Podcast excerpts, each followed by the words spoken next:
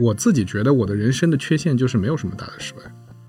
We don't need a plan to live in this moment. 当一个人说起他人生故事的时候，你发现他这个人生故事特别精彩，嗯，他一定是经历过很很惨痛的失败。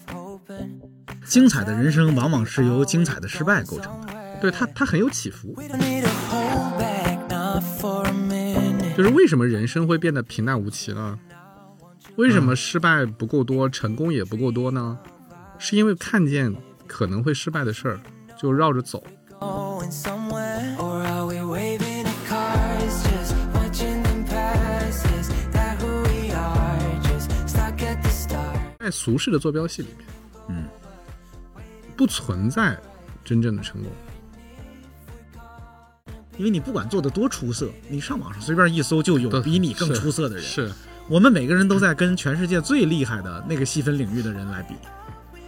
就好难呐。你自己选择在一个苛刻的坐标系里成为一个 loser， Waving at cars. We could spend the night going round in circles, talking about all the fears we share. Or we could just go get those windows open, and you and I could finally go somewhere. 好，各位朋友，大家好，欢迎收听我们这一期的宇宙牌电饭锅。大家好，欢迎大家来到酸奶哥聊天社。哎，你看，你看这风格就不一样。奇了怪了，你看这俩两个片头啊、嗯，那个我三奶哥，我确实就是就是昨天刚听说一个说法，人家说播客界，中国播客界分北派播客和南派播客，所以你刚才那个是是这样的这个风格开头是吗？啊我也不知道，就我也不知道人家、就突然。看到我这个南方来的人，但是突然就产生了这对，个、我突然一想，咱俩可能就是好，你那得算南派播客，对吧？我这不算吧，我这算中国的东部，南派那得去广州和深圳啊，不不不，我觉得，嗯，长江以南就得算南派播客。行吧？我听说的啊，就是因为我也听别人转述的，嗯反正一般我听转述的是说南派播客的，呃，很多领军人物，我也不知道具体不知道是谁了，就是南 泛泛的说吧，说人家南派播客瞧嗯不起北派播客哎，哪有这事儿？啊、我嗯我自己揣测是不是南派播客是那种干货超多、专业性极强、呃制作精良的播客。然后北派播客呢，就是这些胡扯、 聊天儿、嘻嘻哈哈，然后就这样的播客。那反正咱俩的播客，你看，可能真是有这样的区别。呃我这嗯个其实也是胡说八道的，我这也是聊天为首，我我叫聊天社呀，嗯，对吧？我又不是人家那个什么，但是我看你每期的商业啊每次是还吧都有很很专注的话题，是吧？深入的探讨，那虽是然那是有我生性严谨，嗯、哎，有逻辑，这不就南派了吗？你看，我行们吧我们北派就是生性粗放、剪辑草率。好，大家、啊大家多听听那个宇宙牌电饭锅的片头，就知道东东锵老师又在胡说八道了。 啊、好啊、我们那个今天是我们这俩播客的串台。如果听我这个播客时间比较长的，听我的播客时间比较长的朋友，其实在，在很早期我就找这个酸奶哥啊、薛老师来我这儿聊过好几期的，而且那几期，呃，都挺受大家欢迎的，因为咱从咱从数据上看吧，但后来这个这个酸奶哥就搞起了自己的播客啊，后来我俩就没有这么愉快的串台过了啊。对，我做播客主要还是受了这个东东锵老师的影响，哎，别别别别别对吧？别这么就说，别这是么说其实之前也找人有人找我录过播客，在嗯二零年的时候，嗯，但录完就录完了，就是因为二一年来这个宇宙牌电饭锅录了几期，对这个事儿产生了兴趣。找到了交流和分享的快乐。不是我主要的当时的感觉是干这个活儿不太费劲儿，就你就你聊当天时 对你当时光聊啊，那剪辑什么这都是对啊我做的那就呀。哎，这个事儿比写公众号啊来哈来的来的省力啊，啊，所以后来我就搞起来，没想到也搞了这么久，搞了七十多期了，现在已经对啊，比我做的都多。啊是吗？你你没有七十多期吗？我现在只有五十多期，因为我更新的频率和我的那哎个专注程度都质量，高 嘛，没没没就是这样。哎呀，咱俩这么聊天可就就聊不下没去人了听了，可就好，赶快那个嗯好。我们今天啊，商量要聊一个奇怪的话题，嗯，是吧？这个话题叫什么呢？薛老师，是这样的，就是上一次我跟东东锵录的那期播客呢，我用了，就是你这个宇宙牌电饭锅没有用的那一期，嗯好像题目是叫“如何才能算是一个成功的人生”。对，谈的是成功，对，然后在那一期里面啊，就是宇宙牌电饭锅的听众没听过啊但，是谈的不太成功。对，所以这一期我们要不就，我们就要不就谈谈失败好了。你看，你这一个成功，一个失败，这就齐全了。中国人就讲究这个，对吧？阴阳，对吧？嗯 这个合二为一，多好。嗯，我觉得失败值得一谈，因为因为大家都失败过，是吧？而且怎么面对失败，怎么跟失败相处，可能是一个必修课吧。尤其是到了我们这个年纪，是不是薛老师？啊，我们这个年龄其实已经比较麻木了。啊是吗？哎呦对啊不是的，有很多人是年纪越大越接受不了失败，就是年轻的时候啊是那个志在必得的状态，或者说年轻的时候呢，觉得自己就是什么都能承受，是是或者是他年轻的时候获得过成功，是吧？到年纪大了呀，这个有很多他年轻的时候没经历过的失败就开始出现了，是吧？这有很多身边很具体的例子嘛。年轻的时候觉得自己是吧，什么都能搞定，什么都能啊，就做得很好。但是年纪大了，发现不行了，甭管是被时代淘汰了，还是边缘化了，还是说，嗯，一些当年不成问题的问题，现在成了问题了。这些例子，我觉我觉得都见过。对，但实际上是这样。我为什么说这个？其实人到中年以后失败少了呢？嗯，你看年轻的时候尝试比较多，敢尝试，你啊尝试就会有失败嘛。所以你试的多，你失败的也会多。很多人到中年以后是不尝试了，就是就处于一个非常平淡、非常无聊的状态。不去失败了。对，就是你也可以说他是害怕失败吧，但是他的确就是因为他少尝试了，他所谓的失败也就变少了。这就挺嗯失败的。呃， 有的人可能不这么看吧，我觉得。嗯，你这辈子经历过比较大的失败，你能想起来的有什么？就考了不及格，哦，你还考过不及格呢？哎，我本来是把它当笑话说的， 就是这个特别小嘛，特别小嘛，就是我觉得在读书，就是大学吧，到大学毕业之前吧，嗯，你看很多人，很多人开玩笑啊，就是说到现在很多人这个做噩梦，嗯，啊还会梦见是考试没做准备就上考场了，在考，场嗯里，啊考场里漏了题啦，很多人还有这种嗯，这种噩梦啊，这个阶段的很多失败其实都跟考试啊、学习啊、什么学业上的失败呃对对对，跟这个相关性比较大，嗯对吧？那往后，说实话，这个我自己觉得我的人生的缺陷就是没有什么大的失败。哎呦，哎，不，这个是很认真的，啊，因为我后来发现，就是当一个人说起他人生故事的时候，你发现他这个人生故事特别精彩。嗯他一定是经历过很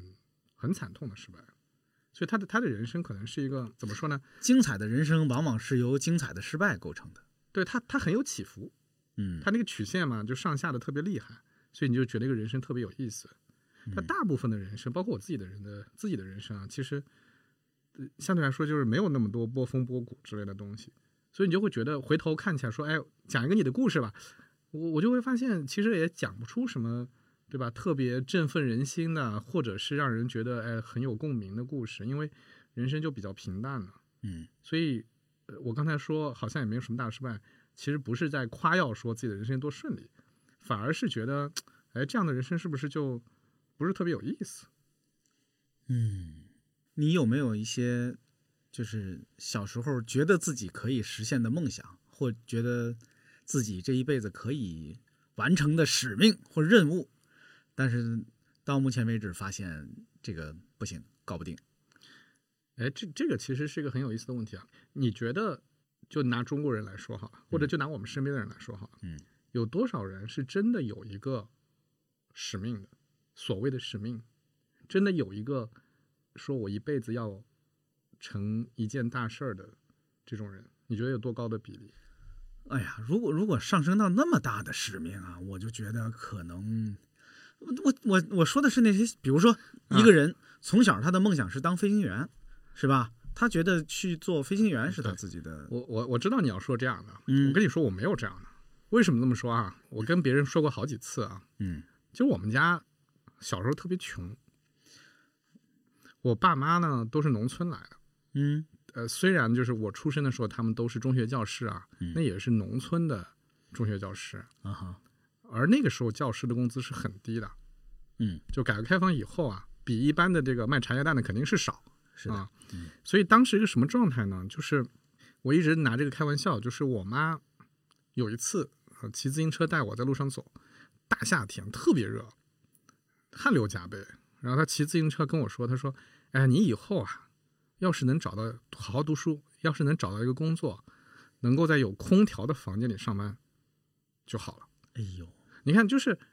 如果以父母的期望作为这个所谓的梦想来说的话，嗯我妈给的那个梦想是特别实际 又特别小的，结果在我刚上刚上完大学就实现了，对吧？ 刚毕业就实现了， 竟然每个房间都有空调，对，所以所以其实我那个时候嗯没有这种梦想，就是我其实没想过我将来要做什么，因为对于我那样的这个经济状况来说，其实我们是一个比较笼统的概念，叫做过上更好的生活，嗯，有更多的收入。这是为什么我大学毕业的时候我是去复旦的嘛，而且我是保送的嘛，嗯我就什么大学什么专业都可以选，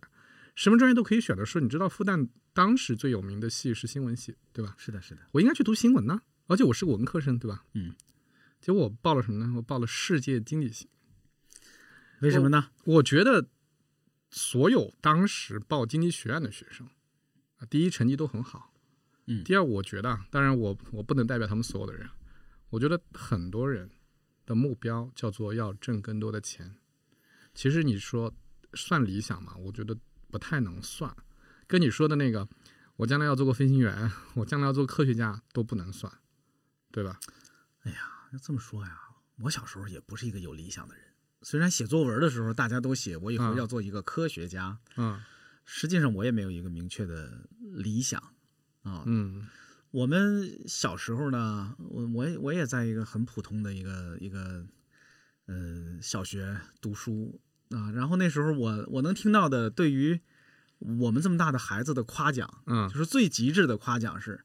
这孩子学习真好，以后一定能考上大学。我以为是将来一定能做大官儿。没有没有没有 啊，，这个是山东的啊，这是山东流 派，你也别污污蔑人家山这东，不是污蔑，好不好啊？ 这不是考公考公的镜头都在山东的啊。好，嗯反正我我们当时就是，我觉得大家对于一个孩子前途的想象的极限，也就是说这孩子能考上大学了。那考上大学就代表着你你有更好的职业，对是吧？更好的生活，进入更好的环境，流到大城市。我猜大概它代表着一系列这样的事情。但是你看这些吧，也都不是嗯那样的梦想。嗯然后呢，我我自己反倒是，可能在二十几岁的时候就读上了大学，甚至是就是大学毕业之后啊，就大概那个时候觉得，哎，好像自己还是有一点能力，能干一些事儿的啊。所以那时候你想干什么事儿？嗯、哎呀，有那么有那么具体吗？我我这这么说吧。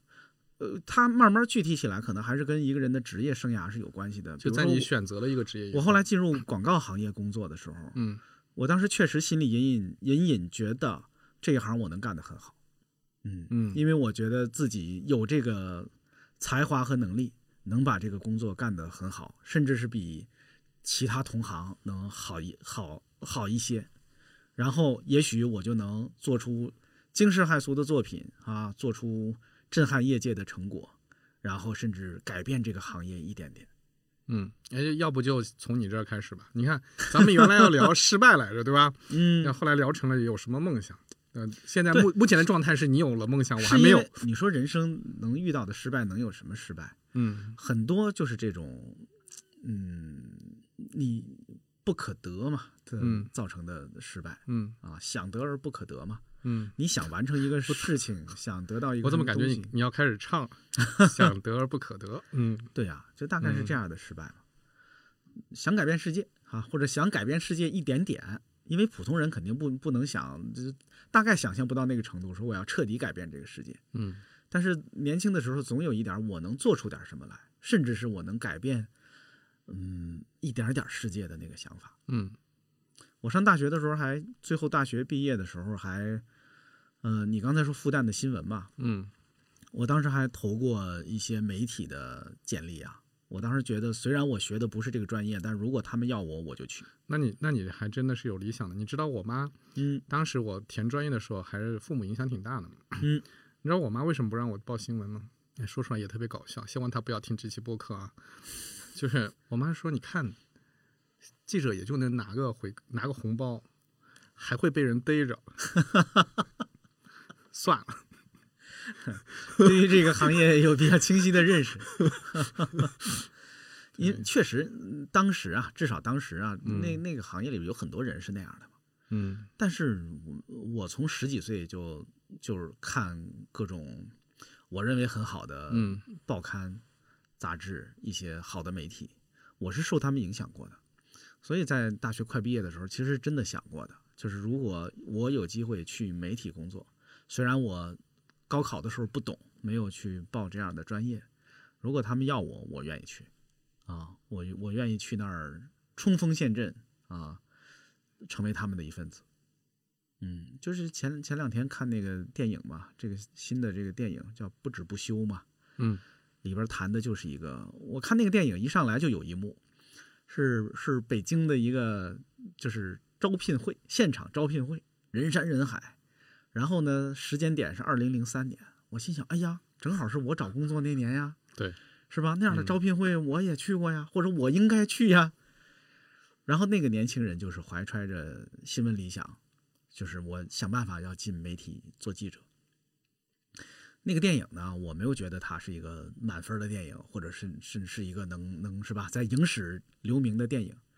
但是它里边真的有一些细节，有一些情节是让我有共鸣的，可能只是因为我也是那个时代里的一个普通的年轻人，嗯有一些那个电影里表现的瞬间，恰好跟我的人生经历，跟我当时的那个心态有重合。所以你那时候去投了是吗？投简历投，了，参加了呃笔试，然后没有被 选中，然后就乖乖的 还是去做那个 赚赚钱的工作了。去外企了。嗯，对呀、啊，所以你后来发现自己就是你去了广告公司嘛，去了奥美嘛。嗯，然后觉得哎，这个可能是你可以做出改变的地方，对吧？可以可以有有一些梦想的地方。对呀、那那个梦想进行的如何？后来，嗯，我我我自己不满意，至少跟我当时期待的那个我想实现的那个你东期西待的是什么？如果具象的描绘，你期待的是什么？刚才说了呀，做出做出惊世骇俗的作品，有一些震惊业界哎的哎成来果，来改通变这个行业的一些一一点点面貌。来来来，给我介绍一下那个作为一个广告人，在你们眼里面什么是惊世骇俗的作品？啊、呃，这么说吧，我我就是大多数啊，包括我后来见到的一些，嗯，对广告行业有兴趣的年轻人，至少我当时也是那么想的。我觉得中国的广告好差呀， 就是当时我们在报刊上、在电视上啊，在街边儿的广告牌上看到的广告，水平好低劣呀，是吧？我们现在也经常有人在网上，呃近近几年少了，嗯，就是看国外的那些精彩的广告作品，觉得，哎呀，赞叹不已，啧啧称奇。而中国的广告为什么就就不能达到人家那样的创意水准呢？那样动人呢？是吧？我觉得当年咱们都一起感叹过这件事情啊！我我明确的记得当年我们在那个租住的小房间里拿 DVD 看《广告饕餮之夜》什么之类的那些哎 DVD 的时候，哎，好像是有这玩意儿，是的，是有这玩意儿啊！广告饕餮之夜啊，对，我记得这个。第一是嗯当时有人搞这种现场的放映活动，第二当时有了那个当时的那个 DVD 之类的东西，大家可以看，所以就是觉得要做出那样的东西来。嗯那里面确实有很多杰作嘛，是吧？当时觉得自己我能啊，这个这个我可以啊，就是你们广告界无人，我能啊。 然后呢？但其实很快就被打击了。就是你进入这个行业，你发现，我的妈呀，就是能人遍地，嗯全公司都是能工巧匠，甚至是大师。嗯，嗯，就是你你觉得你对这个认识是错误的啊，就是并不是没有能人，是的，是因为其他的一些原因对导对对致了对我们对看到的那样的现象。是，的，并不是这个行业并不缺少才华，嗯，啊，并不缺少能做出那样好创意来的人，一点儿都不缺少啊。而你自己，我自己觉得自己，哎呀，还洋洋自得的那点儿才华，一文不值，什么都不是啊。那后来怎么办？就努力呗。我倒也没彻底被那个打倒，是吧？嗯那咱努力学，努力练一练，是吧？但最后其实还是没有，反正离我自己心里最初的那个愿望，以及觉得自己有几次觉得自己，哎呀，我也许蹦一蹦能够到某一个高度，还差得远呢，是吧？这就是你说这算失败吗？这就是失败啊！这就是我，这和一个虽然说起来哈，它有点大，但是这和一个普通人进入一个新的单位，是吧？我想在这个单位里做得好一点儿，是吧？最后别管是升个职，还是被老板赏识，还是我做出点儿怎什么成绩来，但是最后发现没做成，是一样的啊。咱也不必把它说的多大或者多不一样，这就是人生最常见的一种失败。嗯，心有余而力不足。那你这个怎么应对这种失败呢？就是当你想做一个事儿又做不成，那怎么办呢？将来的人生 以何为目标呢？ 找下一个事儿呗。你现在找着了吗？我不知道，一直在找啊，这不这不一个一个的找吗？啊，而且有的时候是同时找好几个呀。你看，这可能也是我的问题，我我总在同时做好多事儿，就是我可能是谁也不 是呢？可能也是我，呃，不是的，有很多人有兴趣的事儿啊，基本上是集中在一个领域的，对吧？嗯我我这可我是我有兴趣的事儿可太多了，所以我嗯就什么事儿都贪啊，就就就就舍不得，不掺和啊，最后就什么都，哎，咱是录播课还是我检讨啊？我在干嘛呀？我在干嘛？朋友们，我是不是我是不不不是不上套了？对吧不不不我怎么跳进一个坑里开始做人生检讨啊？啊，不，回到那题嘛，那题叫做如何面对人生的失败是吗？是吗？呃大大概齐吧。对啊，那如何面对人生失败呢？从你这个 case，嗯、哎，我要反个呃薛老师，你觉得我该如何面对人生的失败呢？ 你看就是叫叫什么？前面那句歌词叫什么来着？想得而不可得，想得而不可得嘛。我觉无得奈人生何？对呀、你奈人生何嘛？就是，我觉得绝大部分人都是这个状态吧，嗯绝大部分人都没有得到嗯他们想要的东西吧。嗯就我我很久以前想过这个问题啊，嗯，就是你说人生最幸福的状态是什么？真的就是想得而得吗？想得而得，你马上就会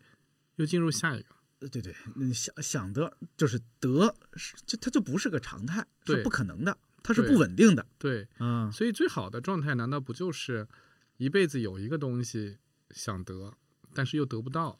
然后呢，你又觉得你自己能够着，就是脑袋前面挂了一个胡萝卜胡萝的卜驴，是最幸福的驴，是吗？哎，你你你一讲这个例子，我就不知道该不该说下一个例子了，你知道吗？那你 说 说，你说说啊这跟个驴例没子关系啊，跟驴没啊关系啊。比如说啊，啊？我我上个月去了西安，嗯带我小朋友去西安嘛。嗯，西安最最醒目的地方就是大慈恩寺、大雁塔嘛。啊嗯嗯，在那儿干嘛的呢？就是玄奘法师从印度取回从是印度对取回来的经书，嗯，在那儿全翻译完，在那儿易经，翻译完了，译完了，嗯他就是那一年死的。就是你你你觉得他这一辈子就是为了这一件事儿，对啊呀，然后哇做做做，哎把它做完了，而且还人家还没有说，对吧？写了一半儿就挂了，这也不好，对吧？就全部弄完了。多对么完满。对啊，我觉得这就是、这种状态大概是最好的。哇，就有些事儿很难，但我又很想做，然后我也做，我花了很多力气做成了，而且做了很长时间，做了我一辈子，我把它做成，太好了。有多少人有这个福气哎呀、我很少嘛，就我就是想起来吧这么一个嘛。啊，就这事儿，甚至不是你个人可以决定的，有很多天时地利的因素。嗯，原来在我的节目里应该提过，我前些年看过一本书，嗯是写张艺谋的，啊嗯那个谁周晓峰老师写的，呃，忘了那本书叫什么了，叫《宿命》吧，还是叫什么来着？嗯好多年了，就是里边儿是他作为嗯张艺谋的文学策划啊，算算算团队重要成员吧。然后他写的是张艺谋的那几年的工作状态，就是那本书里那个张艺谋的工作状状态啊，让我觉得，哦，就是原来这种顶尖的创作者是吧？在我他他肯定他是他，在我的假想中，他既是一个才华足够，也是一个资源足够，甚至是话语权足够的这么一个创作者，对吧？嗯他都张艺谋了，他都啊。但实际上，你看他那本书里的描述，他的创作可真的不是一个随心所欲，是吧？一个自由自在的状态，不是那样的啊。就连他可能也没有实现我刚才所说的那个那个我自己的创作梦想。就嗯每个人他他自己的创作梦想，可能也被各种原因所局限，而最后没有被完整的，是吧？实现了，那是个可能真是个福气了。就是所以你看，失败是常态嘛，这是为什么对失败这个话题它值得聊。就是成功是反倒可能是偶然的。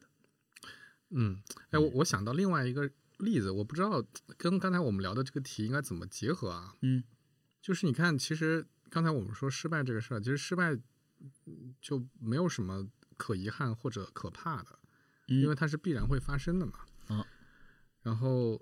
反而重点变成了能不能找到一件事儿是很想做，一直可以做的，对吧？嗯我后来想，其实普通人还有一个办法，就是把事儿不要想那么远。嗯，因为你终其一生要追的那个事儿太难找了啊，像玄奘法师这种事儿太难找了。 但是可以拆成很多小事儿。啊我想起了有一个大学同学，嗯啊，这样我就肯定不能讲是谁了，就是他身上有一种魔力，嗯，什么魔力呢？他每次都会提出一个特别难的任务，就我们啊大家都觉得这事儿做不成，然然后他就有一种，哎，我觉得能做成，就特别特别神奇的，比比如什么样的事情，哪比如一类的事情？比如说啊，比如说当时我们作为一个文科院系啊，虽然我是经济学，虽然是文理兼授啊，其实是个文科院系。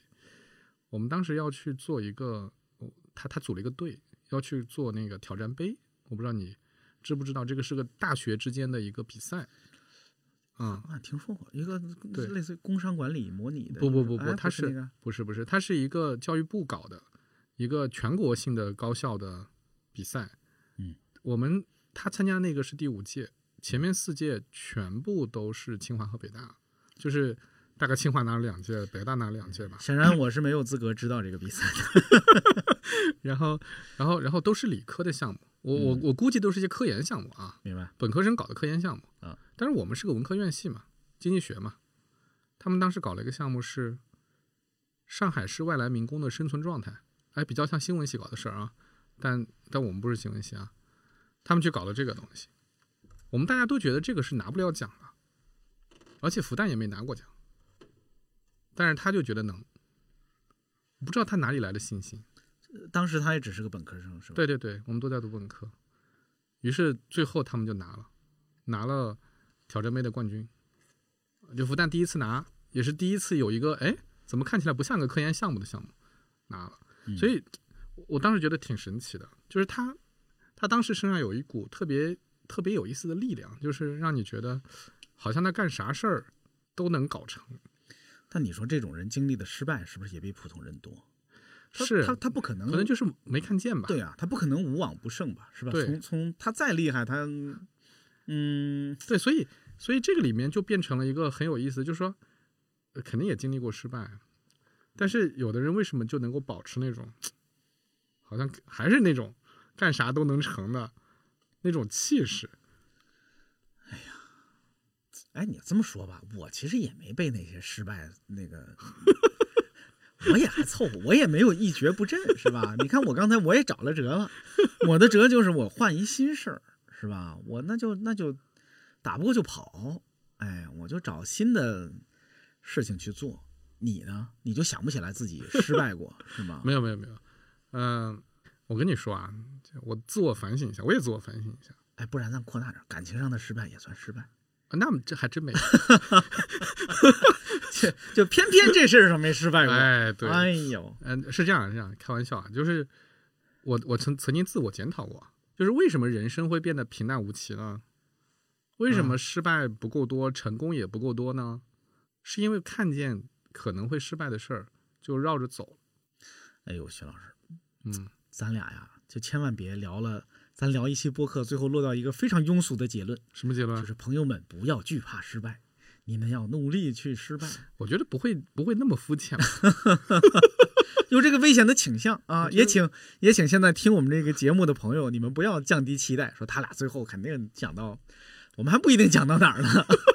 不知道不知道讲到哪儿？ 你说说没有，我我很我很认真的反省过这事儿。啊？就是像我们这样的人嘛，读了一个好的大学，呃，用经济学的话说，就是呃，转换赛道的机会成本比较高，啊、就是嗯，就是说你你其实可以选择一条比较比较容易的路嘛，对吧？就饿不死嘛，饿不死的容易的路还是很好找的。这种情况下，你你永远都有一个相对来说比较安全的路可以走。嗯这种情况下，我们就不太愿意去挑战难的事儿。为什么呢？因为挑战难的事儿会遇到会会会做不成嘛，做不成会让你自尊心受挫嘛，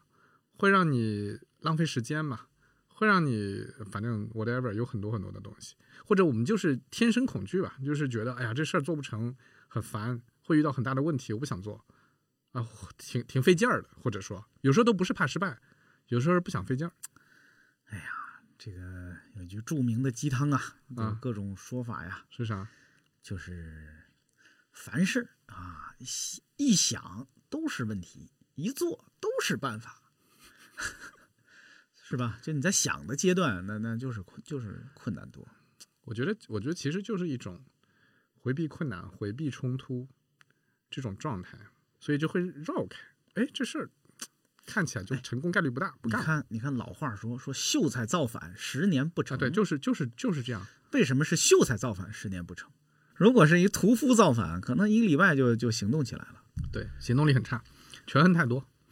嗯，我我我觉得，我觉得主要是这个原因。怕失败，不失败，导致最后真失败， 是这是这样的逻辑吗？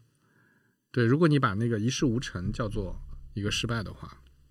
一个大失败的话，哎，你说的啊是的你说的这个这个点很重要，但其实咱俩都没定义什么叫失败，哎，对，是吧？嗯，就比如刚才我我自己说了，我自己刚才的那个失败就是想得而不可得，或者心有余而力不足，是你心里先有了一个期待，最后你的期待落空了。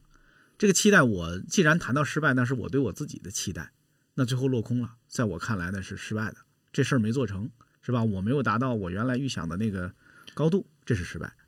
你你你会觉得怎样算失败？所以，呃，首首先，我其实挺认同你说的这种失败的，嗯，但是从这个层面上讲呢，你你比我勇敢一些，就是你有期待，你有一个期待在那儿，然后你去够了，没够着，嗯你把它定义为一个失败，我觉得也是符合我对失败的想象的，就大概是这样的。但是为什么我说你比我勇敢一些呢？是因为我没有去立那个期待。刚才不是开玩笑吗？嗯说这个说感情上的失败也算哈，然后我开、啊我开玩笑没有。其实你看啊，什么叫感情上没有失败？不就是你没有去追你觉得很难追的那个姑娘吗？因为你如果每次都去追很难追的姑娘，哎呀你的失败的概率也是很高的啊你小心了，你小心了，你小 心了，你小心了。呃。不，不举例举例，不是说我，不是说我，不是说我。徐老师，不是历届我历届女友都变成了很好追的姑娘， 这是什么？你看，你看，你看，这种跟那个做事啊，其实都是一样的。就是当你看到难的目标，你就不想搞的时候， 不想搞的时候，嗯嗯，于是你就少失败啊，但是你就，嗯，对吧？嗯哎呀，也是哈。要照你这么说，就其实人生如果，嗯，不对不对不对，嗯，这就是把把失败给给给，就是过于狭隘的解读了。嗯，怎么说？就是如果照你这个说法是吧，那么想规避失败很简单呀，就是不接受任何挑战，对呀、不做任何有难度的事儿。对呀、但实际上呢，那你规避了这种失败，最后你获得的就是一事无成的失败，对呀、那就是另一种失败。对，问题就在于咱们这儿在在这儿说一事无成是一种失败，嗯但我觉得很多人不是这么看的。前两天跟另外一个朋友录播客，他讲了一、他讲了一个观点，我觉得还挺有意思的。那我想想跟咱们这儿聊的这个之间的关联是什么啊？他就说，他说你有没有想过，我们过去啊太期待自己有用了。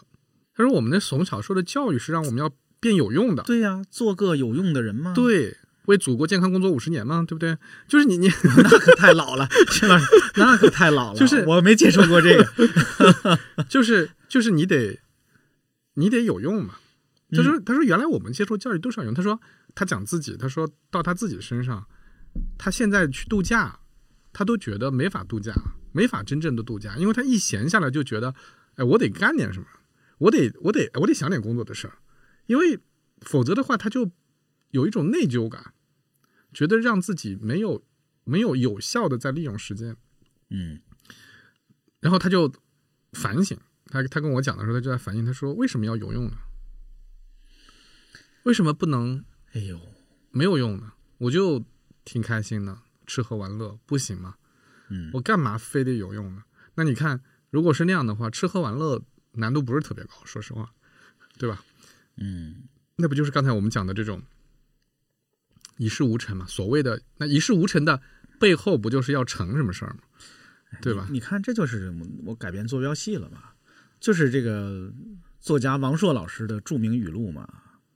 说有什么了不起的，不就是多挣俩钱被被傻逼们知道吗？ 就是人生大多数人追求的是这两件事儿，是吧？嗯第一挣更多钱，第二被傻逼们知道。王朔老师一旦把这个东西看看穿了，是嗯吧？看破了，当然也是他应该都获得过，对那那真是真是那那就进入一个自由王国了，对吧？对，其实那就很自由了，我想怎么写怎么写，爱怎么写怎么写，想怎么活怎么活。啊，大多数人追求的所谓的德啊，那个期待目标，其实也无非是这个嘛。啊，如果改变坐标系，如果自己重新定义成功和失败，那也许是可以从根本上解决这个问题的， 是吧？就是就是咱古代嘛，那些所谓的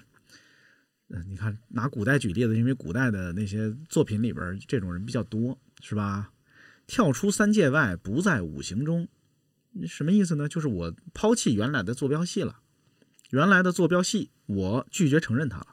我找到了一个新的坐标系，这个坐标系跟原来的是不一样的。那么原来的成功和失败对我来说也不起效了。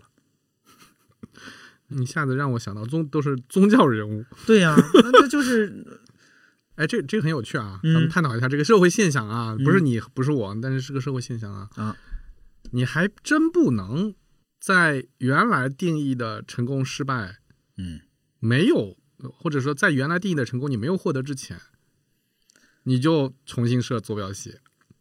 呃，为什么？呃，基本上也不会有人注意到你获得了 你你那个坐标系的成功啊。嗯就是通常我们看到的这种，都是首先他获得了公认的坐标系啊，嗯，赚很多赚赚赚了点钱，然后被傻逼们知道。首先得像王朔老师这样，首先得在这个坐标系上啊成功了，然后，哎，我重新定义坐标系，大家也觉得你很牛逼，对吧？你可以重新定义，你重新定义了，我们也觉得你还是很成功，啊，就他他他得这样。如果说一上来就是说我自己靠定义靠重新定义坐标系被更多的傻逼们知道了。就没人知道，说实话，你你自己重新定义坐标系，你没有在原有坐标系里获得成功，你是不会有人知道的。对，但是无所谓、啊。对，，你是无所谓，但是我我自己猜啊，就是那件事情更难，对吧？它显然更难，就是我要抛弃那个世上通行的坐标系，而牢固的坚守在自己的坐标系里，这对于普通人来说可太难了。他要承担的压力以及他要付出的代价都更大，而不是更小。嗯，他想获得这件事情上的成功也非常难。嗯，也有一些人最后被卡在了中间儿，就是这件事他也没做成功，他也失败了。比如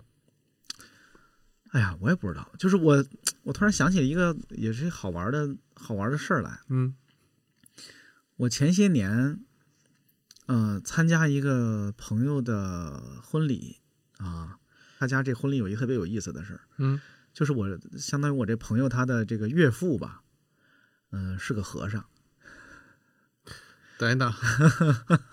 岳父是个和尚，那就是这是新郎新娘的父亲，我我知道，这意思就是是后来出家的呗，后来出家的，啊就是在就差不多女儿已经长大成人了，啊然后他突然举手说说亲爱的家人们，我要去出家了啊啊，我要去去寺庙里当和尚了。啊！但是女儿结婚嘛，他还还是要来回的来参加了一下，但是是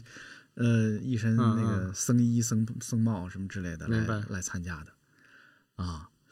你说这这这算这不就李叔同吗？这不弘一法师吗？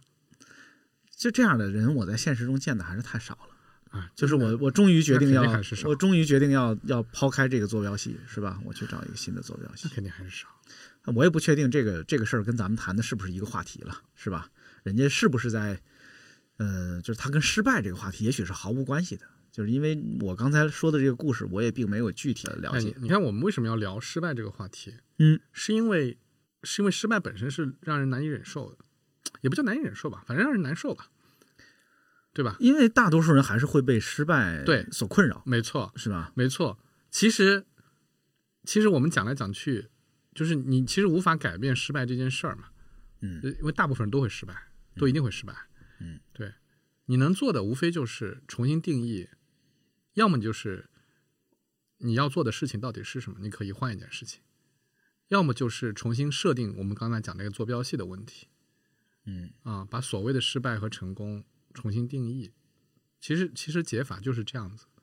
只不过就是我们看到的情况是很多人，嗯，两者都做不到。嗯嗯，前者是因为看不知道该换一条什么路，或者他找不到别的路，他只有这一条路可走。嗯，要么就是根本就不会到设定坐标系，就像你说的太难了，重新设定坐标系这条路上来，根本就不会不会来做这个事儿，所以才难嘛，所以才觉得很痛苦嘛，所以很多人会就是哎呀，那最近新闻也挺多的，就是很多人过得不幸福嘛，嗯就是什么叫不幸福？我觉得除了一些肉体上的问题以外，大部分的不幸福不都是心理的感觉吗？都是都是跟我们讲的成功失败其实是有关系的嘛。嗯，那那其实就就只能靠调整坐标系了。就是这个坐标系呢，倒也不是说我要去改变世人对成功失败的看法，你只要改变自己心里对这个事情的看法就行了。就是也许有那么一个状态是说，我不是说因为我失败我就去追求成功，因为那个成功很有可能对于大多数人来说是一个幻想，你根本就成功不了。嗯，而且成功这个事情是无是是没有止境的嘛，是吧？而且通往成功的道路就是由很多失败构成的，有可能。如果你受不了这件事儿，或者这件事情非常困扰你，也许你就该在你自己的心里有一个别的坐标系，就是你先接受失败这事儿吧。嗯，就是说失败是再正常不过的了啊！我也别骗你了，说你努力吧，你就会成功，不是的。说人生就是失败，你就得失败，而且你会一辈子都失败。但是失败这件事情，你如果把它看淡一点儿，就不就是失败吗？没错啊，我就是失败啊，我就天天去失败。但是你的内心仍然能平静，甚至快乐。哎，我的妈呀，好难呐、你那个哎哎孔子最喜欢的弟子是颜回嘛？啊孔子夸颜颜回嗯啊，说一箪食，一瓢饮，在陋巷。嗯人不堪其忧，回也不改其乐，贤哉回也。就是颜回这个人最厉害的呢，就是吃的也不好，穿的也不好，住的也不好，嗯放在别人他他都痛苦死了，但是他仍然不改其乐。孔子对他大加赞赏，嗯对吧？你看他也不是个什么大成就，我觉得就是他内心的坐标系调过来了。嗯，哎，你你说这个事儿，你说这个事儿，我我想到两个点哈。第一个点其实就是你要能接受嘛，就是在这个社会的定义的这个赚点钱跟。让傻逼知道， 妈呀，这这就就已经定义成这样吧。就这样王朔老师就这他样用吧这词儿，对他对不是我们非得说，是吧？对对，对嗯就你你得接受在这个坐标系里的失败嘛。首先你得接受，嗯对吧？就是呃小时候想着我我要成为亿万富翁，到了三十岁的时候知道不可能了，就接受呃我我这辈子是成不了亿万富翁了，咱就挣那个一个月两万块钱也挺好的啊。我觉得首先这个这个其实我也看到我的，我有朋友其实是没有做不到这一点的，就是他心态接受不了，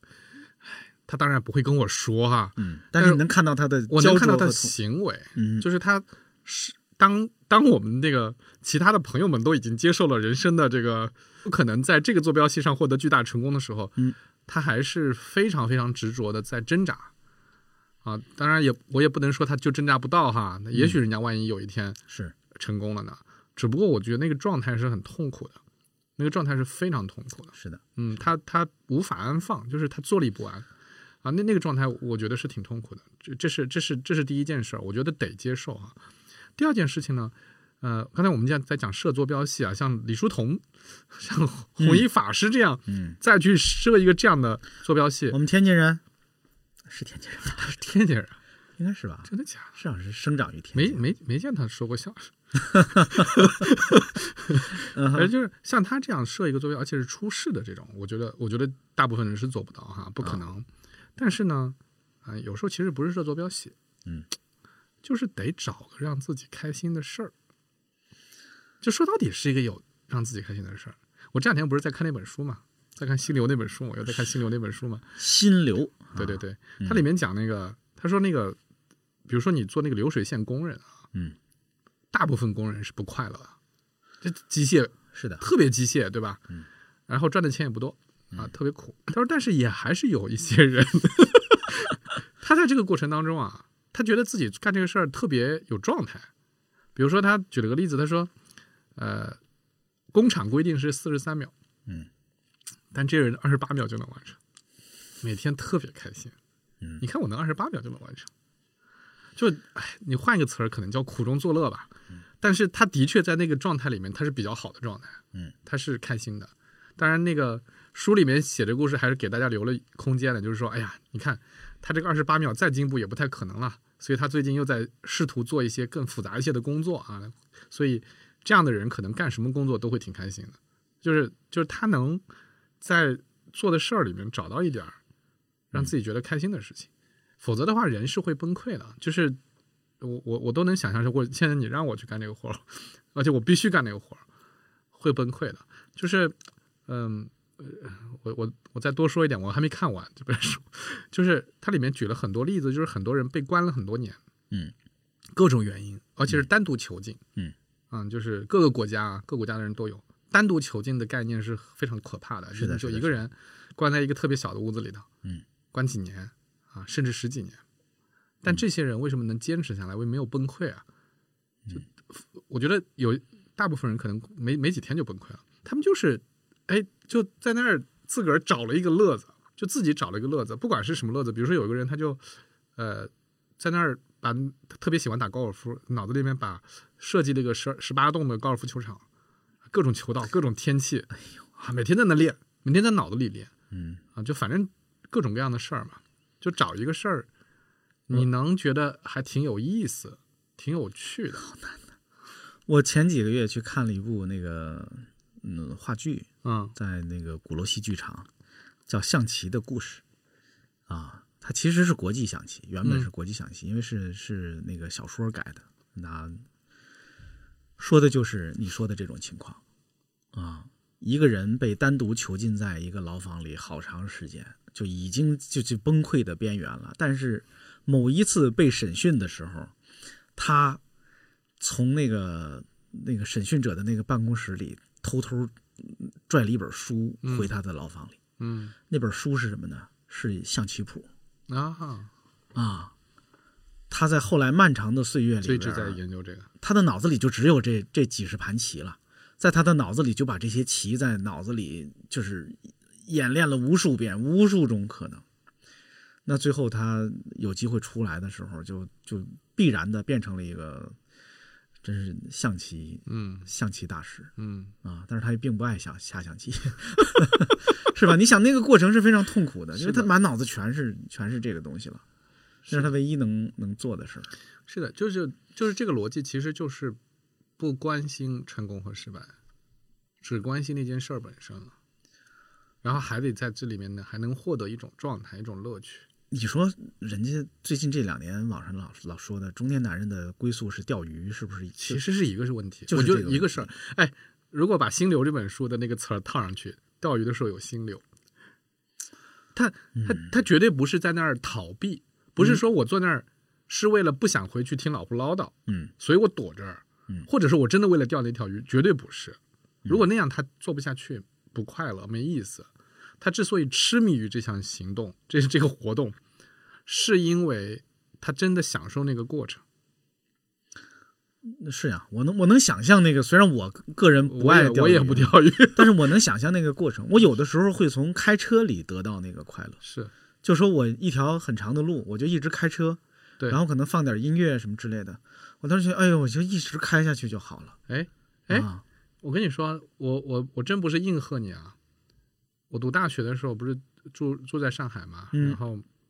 过年过节的时候回回家，回家的路呢是这样的，就是我先坐一个特别那时候还没有高铁啊，就一般的那种绿皮火车，嗯坐到我们家那个火车站，在市区，然后我家在乡下，所以我得打个车，打个 taxi 回去。那路上大概有四十分钟吧。啊我经常坐在那儿，就一个人坐在后座，看着窗户外面的那个景，其实也没什么景，就路边儿树啊、房子啊，呃，飞快的往后面甩过去，这个过程，我真的是有好多次都觉得这个旅程可以永久进行下去，就是你你就坐在那儿看着，你就觉得这挺好的，就。呃我我我也不是讨厌生活，不讨厌生活，我挺热爱生活。但是那个场景，我就觉得我我真的可以就一直坐在那儿。你看过那个那个电影叫《一个叫欧维的男人决定去死》吗？那个电影，我听过这个名字，应该没对，看过。因为最近美国又翻拍了嘛。 OK 那个 Tom Hanks 演的，但是他最早是一个欧洲片子吧？那里边儿他讲的就是一个，我猜很多朋友看过，嗯一个老人，他太太去世了，所以他决定我也不活了 啊。他很认真的筹划，说我也那个就是我要自己死掉。但这个片子呢是说被一些意外的事件打断了，然后他后来很愉快的又活了一段时间。嗯但是在这个欧洲版，因为我后来看美国版，好像把结尾给改了。欧洲版的结尾是他在在某一个时刻突然就是心脏病发还是怎么来着，嗯就是还是死掉了啊。嗯但是是一切都愉快的生活的状态下，自然的，咱咱按中国人的说法就是得得得了善终。啊但是那个电影非常动人的是，当他死掉之后，他补了一个情节，就是他出现在了一列行驶着的火车上。哎，啊，这是啥意思？然后坐在对面的是漂亮的他的太太，正在捧读着一本小说，然后看见他出现在了对面的座位上，然后对他非常美的笑了一下。嗯电影就结束了。哎呦，这是我能想到的，可能人死之后最好的归宿，就是你和你喜欢 的人在一列火车上嗯开着的火车读着上。书，然好后那个边上是特别好看的景色，然后就是的，一直开下去。好美啊！就是嗯就是那个就是我怎么美国版为什么把它给删了呢？这 些蠢死了，这些美美国国编人剧，对对，为什么这些美国人嗯真是的？那个特别好，嗯，啊，就是确实也是他那个那个人也美啊， 太太也美，好啊，这不是重点。嗯是的。 ，OK。怎么怎么跑到这儿来的？ 我有一期，我有一期播客，嗯是跟一个复旦的学弟，也是新闻系的，以前也是个记者，嗯，他就刚重新读了《心流》这本书，我我们变成一推书博客了。怎么然后我们怎么就一直录着一直在说录这个着，我们就录着录着，啊他就开始跟我说，他他本来叫曹宁，啊，然后他说我今天开始改名了，我叫曹 flow，因为因为心流叫 flow，你知道吗？啊是哦英的是文的是的，嗯，对，然后就变成这个。你我我我觉得啊，嗯，我我自己这本书都还没有好好读完，嗯，我自己觉得啊，其实他讲的那种状态，的确是用来应对俗世坐标系失败的最好的方法，嗯，的确是最好的方法，或者说他追求那个状态是最好的状态，因为那个状态就是不再在乎这个旧的坐标系，而只在乎我手上做的事，而我不管做的是什么，我都从中获得快乐。你看哈，咱们至少在中国古代有很多，就是我我也我也，哎呀，我我能乱说吗？因为我也可以不是啊专家。在中国古代的世俗生活当中啊，那些已经被中国人民世俗化了的宗教，嗯其实我觉得是起到了这个作用的。嗯就是它反正各有一套说法和理论，让你的眼光和你的期待不要放在你的现实生活当中，是吧？有的是说要修来世，是是吧？有的有的不是没有来世的概念，但是也是你在现实世世界之外，甚至是在生死之外，有一个别的你可以去追求的东西。是吧？那个和你在现世当中的成功、失败和你的成就，咱咱按咱刚才的说法，跟你那个现实世界当中的坐标系没有关系的。嗯，但是现代人呢，可能有一些人可能还是在啊、嗯，呃，投身宗教是吧？但是也有一些人呢，是靠心理学的办法，对，是靠其他的一些途径来实现这件事情的。哎，你你这么想想，是不是觉得，哎，这个以前我们给这个是有词儿的，什么词儿？逃避嘛，就是对吧？尤其是你讲到宗教这些事儿啊，就是嗯以前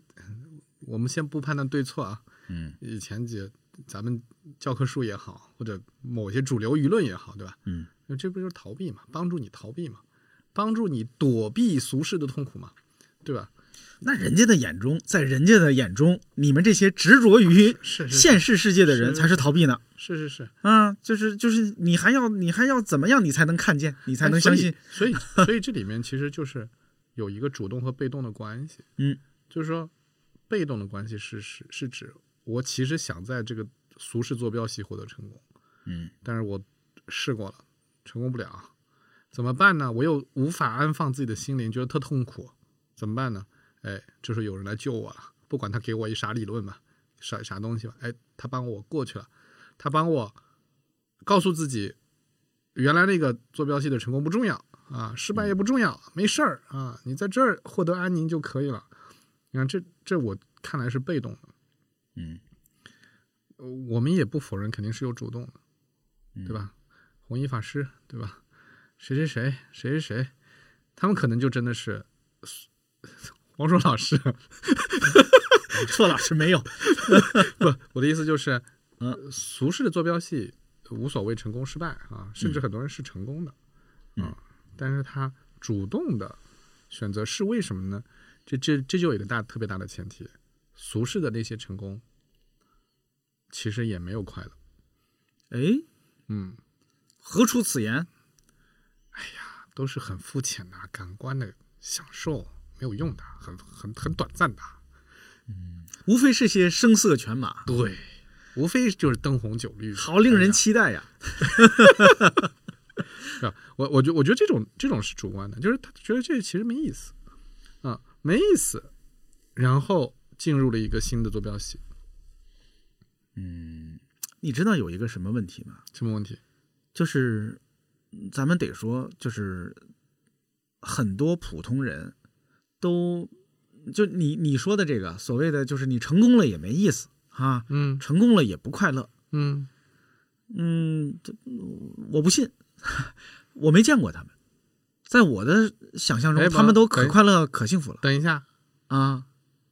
强老师，啊哈！你在某些人眼里，他就是很成功、很成功的人啊，对不对？你看，嗯你也没有把自己判，等等，你也挺快乐的，我觉得啊，但你肯定没 有，肯定不是你想象中的那种快乐，因为你也有，呃，对吧？想得不可得，对吧？是，你甚至把它视为是一种失败，啊对吧？嗯，你看，那他们已经觉得你可成功了，你咋还不快乐呢？你咋还认为自己是失败的呢一？定是有的。就是在俗世的坐标系里面。嗯，不存在真正的成功，哎呦，不存在。你看，那咱们打个比方哈，啊，比如说拿古代来说，这个深刻了。那古代那那得是皇帝，那才是那就唯一的一个人是成功的，对吧？我先不论他是不是觉得自己成功啊，嗯，其他的人那都没到他那个境界嘛。凡是有点野心都不行，所以他的寄寄托于另外给他给他们画个坐标系，来来来，你们不能跟我共享一个坐标系啊， 你们享受那个对吧？士大夫的坐标系啊，你们在这儿啊，那士大夫的坐标系里面能成功的人也是社会的极少数嘛，对不对？在那个坐标系里也是极少数嘛，所以大部分人其实都都都得不到的那个，那个是得不到的，那个俗世坐标系本来就是得不到的。我突然想，还有一个办法，啊你说的这个办法还真是个办法，啊，就是我呀，这个普世坐标系里，嗯我没有体会到这个成功的快乐，嗯哼我甚至被被判定是一个失败的。然后呢，有一些呢是超脱世俗生活的，啊就是那些远远的坐标系啊啊，那些讲来生或者讲死后的坐标系。还有一个办法，是我什么办画法一小坐标系，啊，我画一小小的坐标系，特别小。哎，我今天看到的太刻薄了， 我在朋友圈里看到的，说每个中年男人啊啊都是，呃，天下某垂直细分领域第一，怎么理解？你懂这意思吧？就是说他总有可吹牛的地方，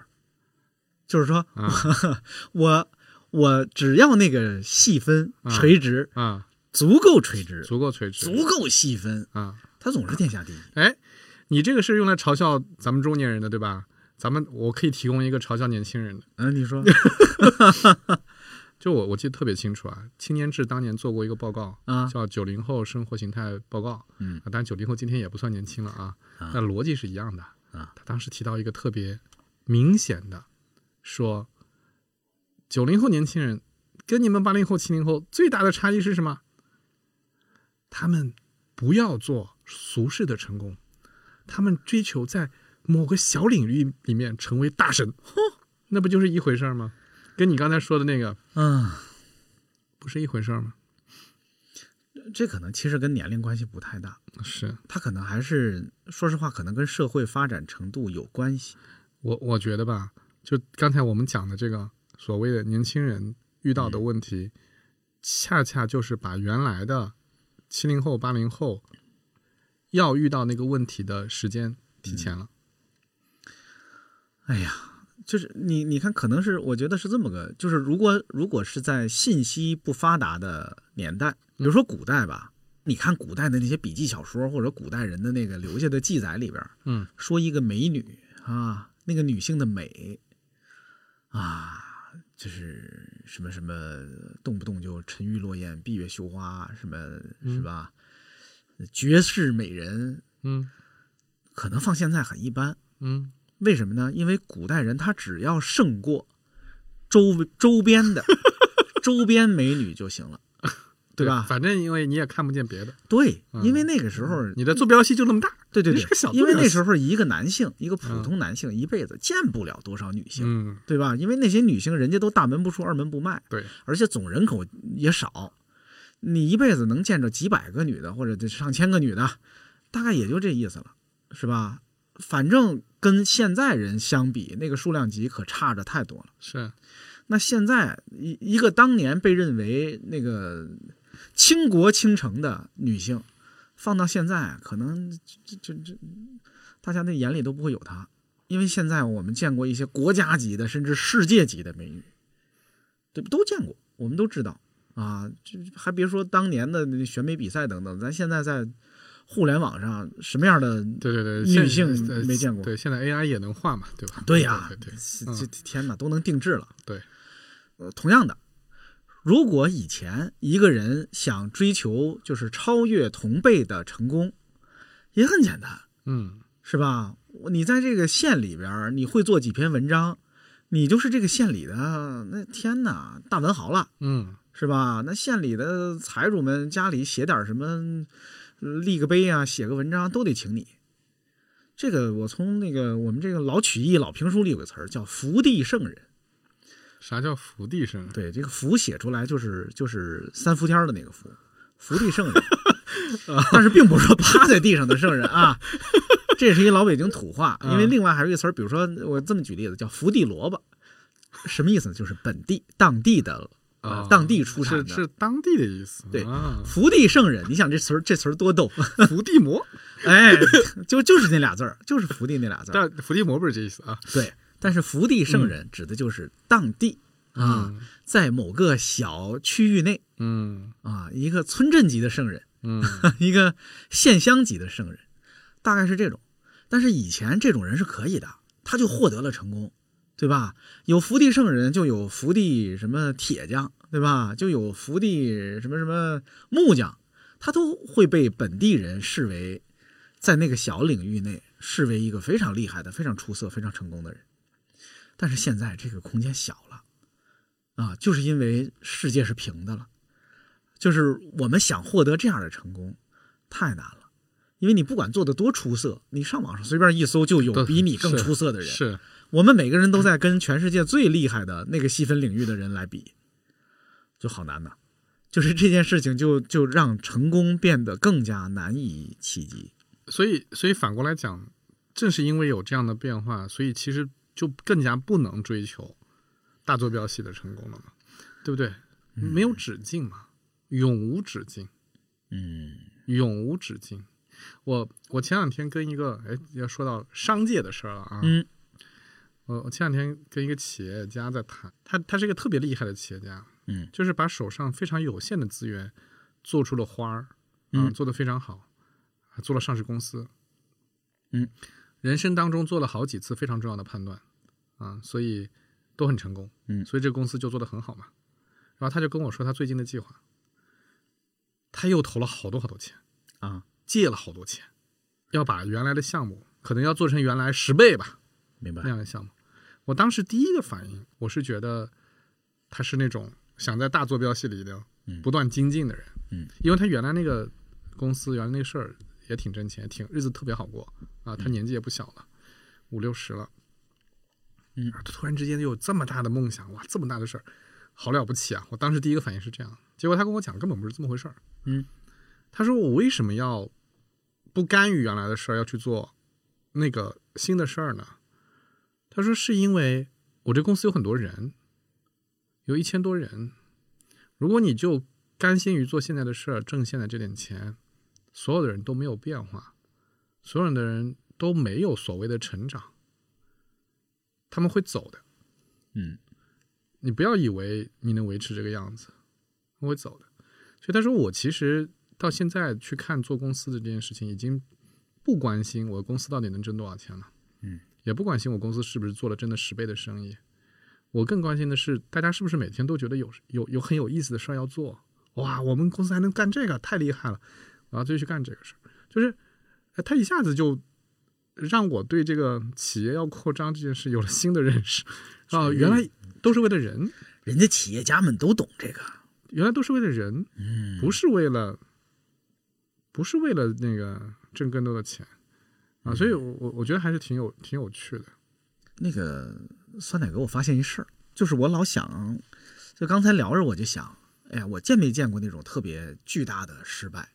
甭管是我自己身上，还是我身边的其他人的身上，还说那种失败一败涂地，甚至是那种有点传奇性的、特别夸张的，我没太想出来。我我我碰到过，就是大家生活中都遇到过一些挫折，这是必然的。但是说真的，可以拿出来当个故事讲的，跟大家分享的那样的失败，反倒没有。你你遇到对嗯过吗？对，你你知道我之前在给企业上一个内训课，嗯就是教大家讲故事，里面有一个有有一个要诀，就是要讲自己遇到过的大的人生低谷。嗯 可当时我们不叫失败吧，就反正就是人生低谷、挫折也算吧。嗯，绝大部分人嗯，都找不出来，讲不出来。没有，就真没有。对我，我是觉得可能对于大多数人呢，就是人生是经历过挫折的，或者说就是不太得意的时候的失意的时候。还有一些人，因为我原来在微博上问过网友们，我说我当时问的是你经历过怎样的艰难？嗯，大家有很多人是经历过一些艰难的时刻的，是吧？对，就比如说年轻的时候没钱的时候，或者家里突然有个什么变故，你那那那一段时间过得非常的苦，并且承受巨大的压力。对，但是那那也不是失败啊，这个这个失败啊，反倒你看，对，你看我们前面讲了很长时间那个坐标系的问题，嗯所谓的失败，就像你说的，大部分人其实是觉得自己过得不好，但那个所谓的过得不好，嗯除了真正的 physically 说我吃不饱、穿不暖，嗯啊、肉体痛苦的这种不好，大部分人的过得不好，或者说他们觉得的人生失败，都是在这个坐标系里面自我进行了一个判定，嗯，然后就说，哎，你看我这过得不好，或者我这挺失败的，有没有可能是我们现在这个时代的坐标系就完整的被扭曲了？其实已经。扭曲的是什么意思？就像我刚才所说的那个美女的例子啊，以及一个人的，就是我们现在每个人啊都被给予了一个，或者我们自己去投奔了一个会原本不是属于我们会普通人的坐标会系。会，我我特别同意你刚才说的，就是或者这么说，不是大小坐标系的问题，是过去没有统一的坐标系，嗯就是没有那么统一吧。就是你你隐隐约约有一个，比如说刚才我们最早的时候，我们讲说我们觉得成功，小时候爸爸妈妈告诉你的成功就是考上大学，这这算一个大的标准吧。嗯但除了这种特别笼统的大标准以外，其实判断一个人成功失败没有特别统一的大坐标系。嗯，是这样的，我了解的，就比如说，在我从一些古代文艺作品里边儿哈，就中国古代社会的那些文艺作品里边儿，我觉得那时候是有一些小的属于一些行业的坐标系的。你别管那是人为造出来的，还是当时大家的普遍共识吧。比如说渔樵耕读，是吧？渔夫、樵夫、耕种的人、读书人，他们是基本上是有一个理想的图卷的，就说理想的这个这些行业的人该是什么样的，嗯都是那个怡然自得，是吧？嗯各安其位，是然后呢，就是忠厚传家久，诗书继世长嘛。嗯，能做到这些，在那个坐标系里就已经是非就常已经成功好了。了。对啊，而现在我们这个年代好像没有这样的坐标系了。没有。啊，没有我们现在这个年代的坐标系变得非常的单调，而且高不可攀。就是网上，比如说，呃，之前大家就是谈到，就是呃某某网站什么年薪百万起，是吧？嗯或者以以及其他的，因为现在大家好像就变成了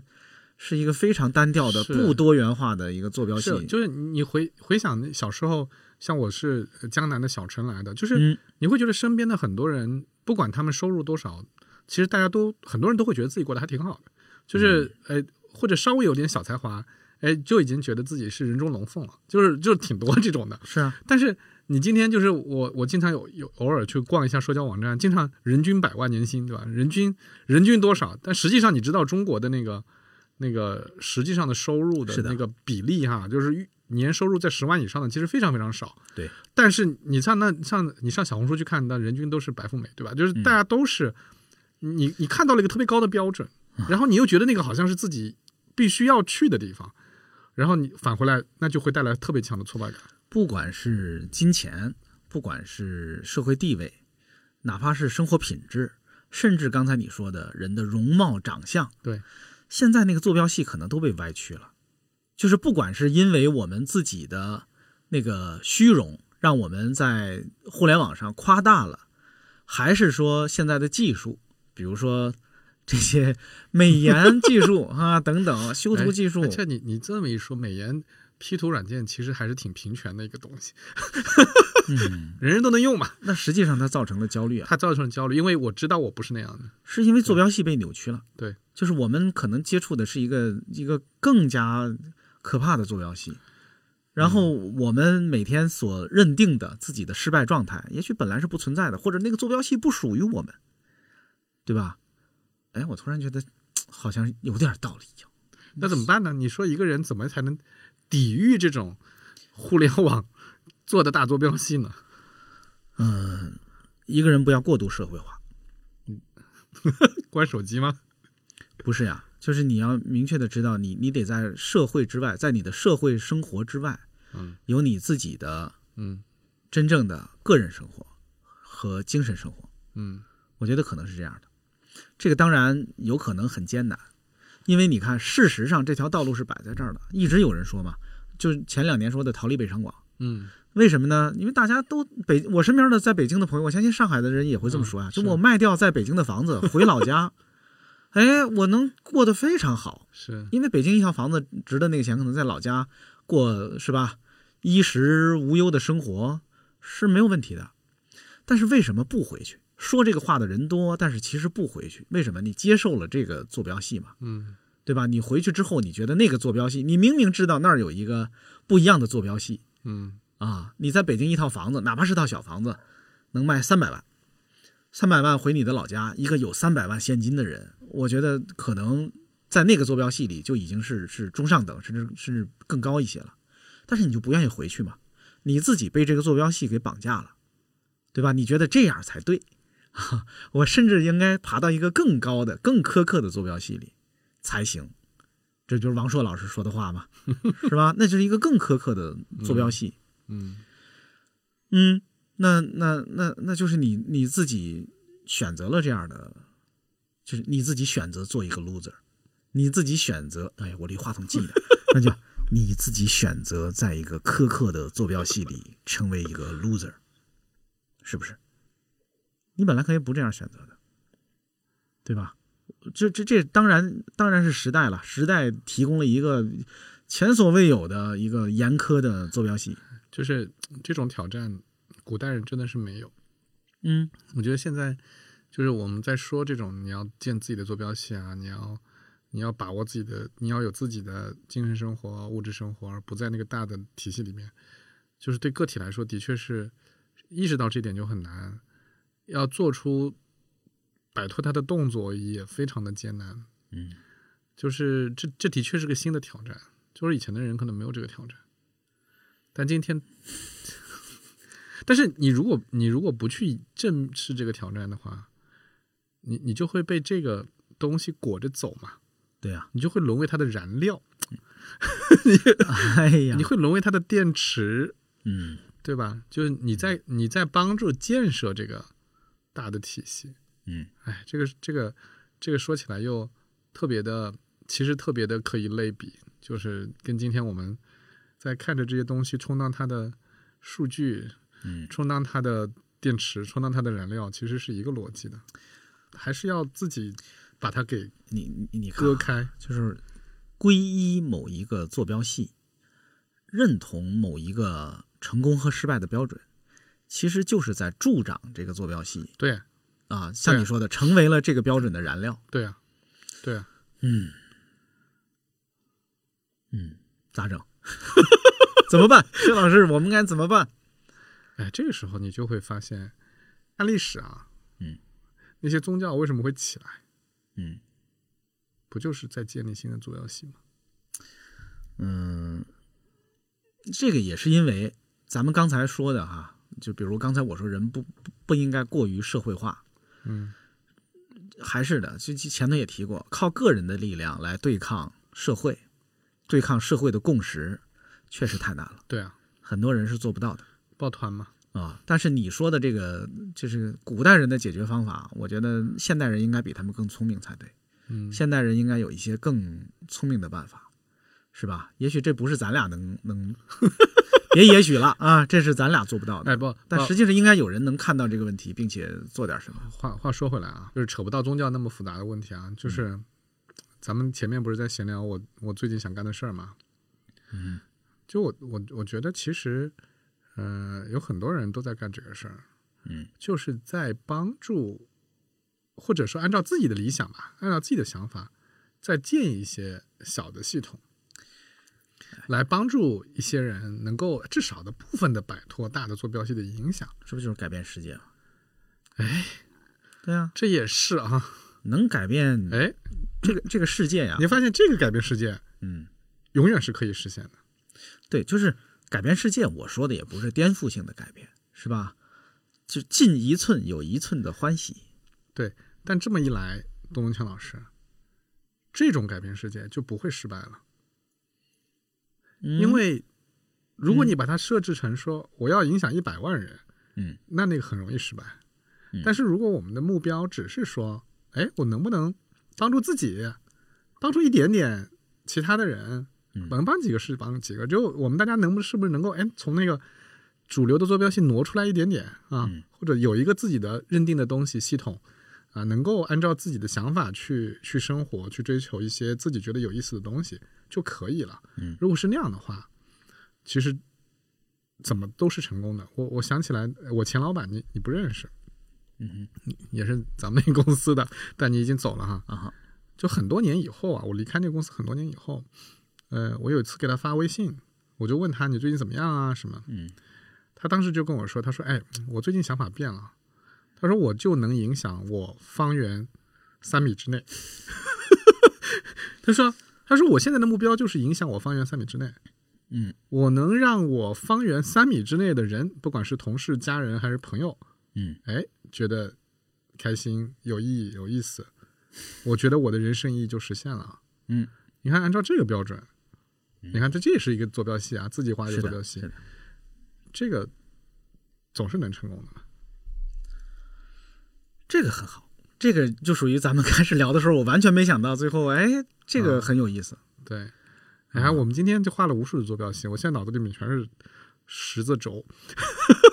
一个大轴，然后啊，无数的小轴。我我咱聊的也差不多了，我想起了一个，我最后再跟大家分享一点干货啊，朋友们。哎呦，走我们南派播客的路线 了、啊。哎，有一句鲁迅先生作品里的话，嗯，这些年一直激励着我。这句话出自《阿 Q 正传》，是阿 Q 最后被判刑、签字画押的时候啊，你还记得那个细节吗？阿 Q 画了一个圆圈儿，啊，对，生怕自己画不圆，嗯然后阿 Q 自己说：“说去他妈的，孙子才画的很圆的圆圈呢。”嗯这句“孙子才画的很圆的圆圈呢”，这些年里无数次激励了我，挽救了我。嗯，就是你看哈、我现在想，它跟咱们这个话题是有关系的。对，就谁告诉你那圆圈必须得画的圆了？是阿是吧 Q 在他这是最阿 Q- 后的对对对，时候，第一，这是阿 Q 自己的执念，说这个对圆圈我得画的圆，这是他，这就是一个他自己就是痴心妄想的一个坐标系。嗯第二，好在他在人生最后的那段时间里边儿，突然恍然大悟了：嗯，我凭什么要画一个很圆的圆圈？就是我凭什么你们想让我画个很圆的圆圈，我就要画个很圆的圆圈？是，哎， 你看，可能鲁迅先生也没想到，阿 Q 变成了我心中的一个正面形象，他鼓舞了我，激励了我，嗯，不要画很圆的圆是吧？啊大，家想画成什么样就什么样。没错儿，大家画画三角，画画梯形，画画平行四边形，是吧？好，哎，挺好，得啊得，拜拜啊拜啊，拜各位，咱们有机会再聊。再见，我们吃饭去了，啊再见，拜拜。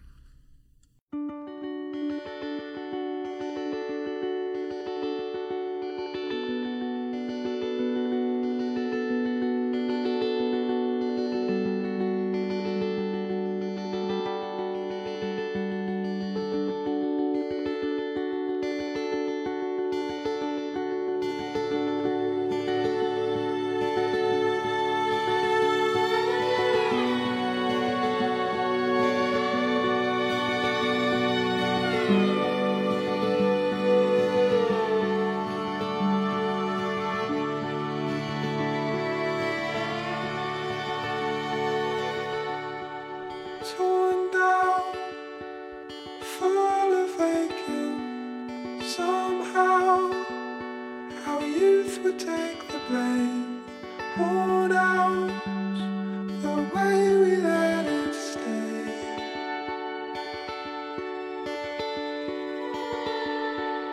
Taught how to celebrate it all out. I'd replicate your pain. Climb down, if only for its sake.